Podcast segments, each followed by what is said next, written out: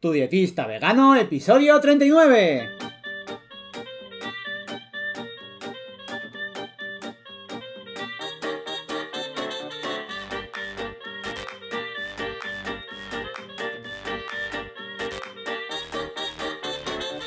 Hola, ¿qué tal? Muy buenas a todas y a todos.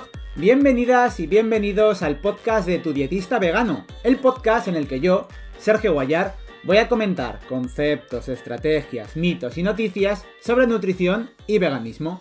En resumen, como una alimentación más vegetal puede ser, entre otras cosas, muy beneficiosa para tu salud. Y como siempre os digo, antes de empezar, si tenéis cualquier duda, cualquier pregunta, si veis alguna noticia relacionada con la nutrición, que pues, os llama la atención o cualquier cosa, me podéis escribir, que todavía es gratis, desde tudietistavegano.com barra contactar. Yo, por supuesto, os responderé, pero además, si me parece un tema muy importante o muy impactante, lo comentaré aquí en el podcast.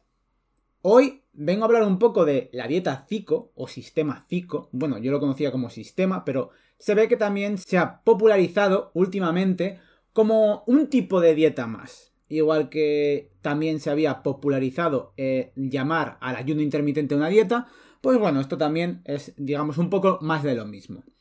Y es que también parece que muchas personas saben lo que uno tiene que hacer para perder peso. Entonces yo realmente muchas veces también me pregunto, no sé para qué estudiar nutrición si todo el mundo sabe lo que hay que hacer, ¿no?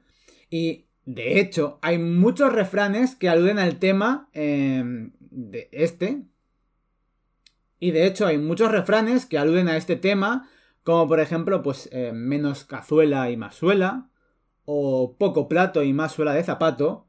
Y ya no voy a entrar en detalles de la mítica y típica la dieta del cucurucho. Bueno, el que no lo sepa, se puede hacer una idea. Comer poco y... Mm, seguimos. De un tiempo a esta parte, como bien decía, se está poniendo un poco de moda esto, la dieta Zico. Eh, CICO son, digamos, las iniciales en inglés de Calories In, Calories Out. Bueno, mi inglés de Oxford, ya me perdonaréis. Y digamos que se ha popularizado como forma de perder peso. Esto es calorías dentro, calorías fuera. Básicamente que eh, la lógica es que si tú consumes menos calorías de las que necesitas, vas a perder peso. Entonces, estas dietas lo que proponen es que puedes comer de todo lo que quieras sin ninguna preocupación y además vas a perder peso mientras lo haces. Y claro, hay que puntualizar muchísimas cosas en esto, porque mm, estar sano no solo implica perder peso. De hecho, hay algunas personas que tienen sobrepeso que pueden llegar a adelgazar por otros problemas como puede ser la ansiedad, que no coman debido a la ansiedad, o incluso porque están desarrollando un cáncer y entonces están perdiendo el peso. El problema aquí es que está como socialmente aceptado que para estar sano hay que estar delgado, delgado. Y pues cuando estas personas precisamente han, han perdido peso, ¡ay, qué bien te veo! ¡ay, qué bien estás! ¿no? Porque parece que la fachada, ¿no? Lo de fuera es como lo importante y ya estás como dentro del grupo de gente que está socialmente aceptado porque ya estás digamos, no tienes esos 5, 10, 15, 20, los que sea, kilos de más que ya mm, te hacían estar mm, en, digamos, en esa zona en la de, uy, mira cómo está esta persona. Entonces, eso por un lado, que hay que tenerlo en cuenta. Y el otro de los problemas que tienen estas dietas FICO es que al tratar a todos los alimentos por igual, no distingue entre las calorías que puede aportar un ultraprocesado que las que aportan alimentos eh, vegetales integrales como frutas y verduras.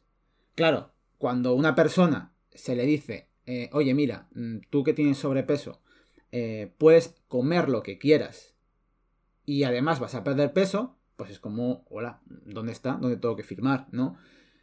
El problema de esto es que al llevar a cabo estas dietas, realmente sin ningún control y sin ningunos, digamos, esquemas que seguir, pues esto puede conllevar a tener eh, deficiencias nutricionales, ya que al no consumir ciertos alimentos se pueden perder algunas vitaminas y nutrientes, algunos micronutrientes, que ya sabéis que he hablado en el podcast de los micronutrientes, también de los macronutrientes, y también podrían incluso desarrollar desnutrición.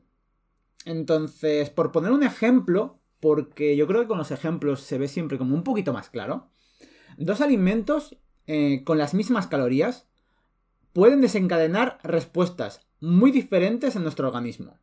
Un puñado de almendras, que serían, grosso modo, unas 20 almendras, tienen aproximadamente unas 140 calorías. Que es exactamente lo mismo que puede tener una lata de refresco de cola comercial, de estas marcas que todos conocemos. Para comerte las almendras, vas a tener que masticarlas previamente, antes de que pasen por el esófago, lleguen a tu estómago y se proceda a hacer la digestión. Allí el cuerpo tiene que, eh, digamos, tiene que esforzarse para conseguir los nutrientes, ya que, bueno, además de la fibra, que es muy saciante, de la masticación, que también es muy saciante, el cuerpo tiene que gastar energía en la obtención de estos nutrientes.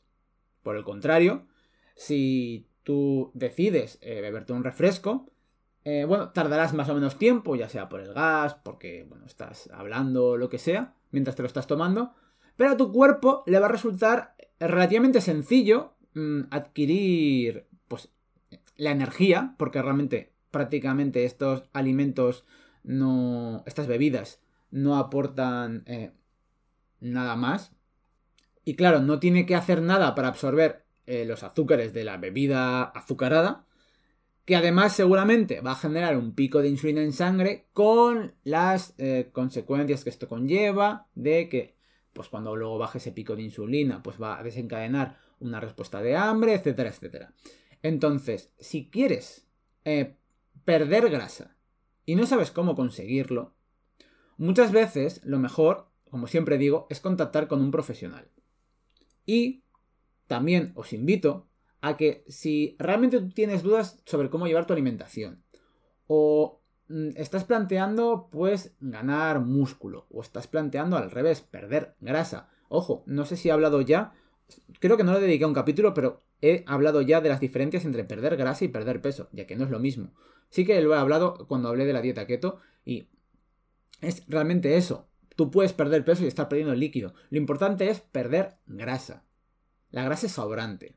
Entonces, si tienes dudas sobre cualquier tema relacionado con la nutrición, te recuerdo que puedes eh, contactarme y, si así lo deseas, también puedes contratar mis servicios de dietista para que sea yo quien te aconseje y te guíe en tu camino. La cosa es esa, porque digamos que una persona no tiene por qué estar atada de por vida un dietista. Los dietistas no queremos estar condenando a las personas a decir, ahora vas a estar conmigo para siempre somos como unos guías, como unos maestros que vamos a darte pues unos pasos, unos tips para que tú aprendas y que seas tú mismo o tú misma la que ya después de pues un cierto tiempo lleve tu alimentación. Y por supuesto, tú luego ya continuarás por tu cuenta. Y si en algún momento, en un futuro, por lo que sea, cambia tu alimentación, estás embarazada, eh, decides ganar masa muscular o pues bueno, te sales de ese camino marcado y no sabes cómo volver, pues puedes acudir de nuevo a un dietista para que te vuelva a ayudar y reconducir otra vez y que vuelvas a comer de una forma saludable.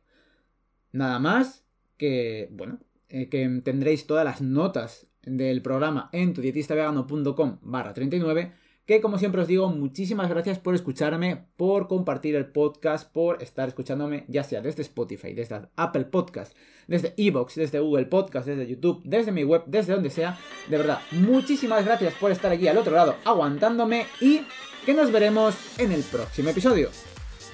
Adiós.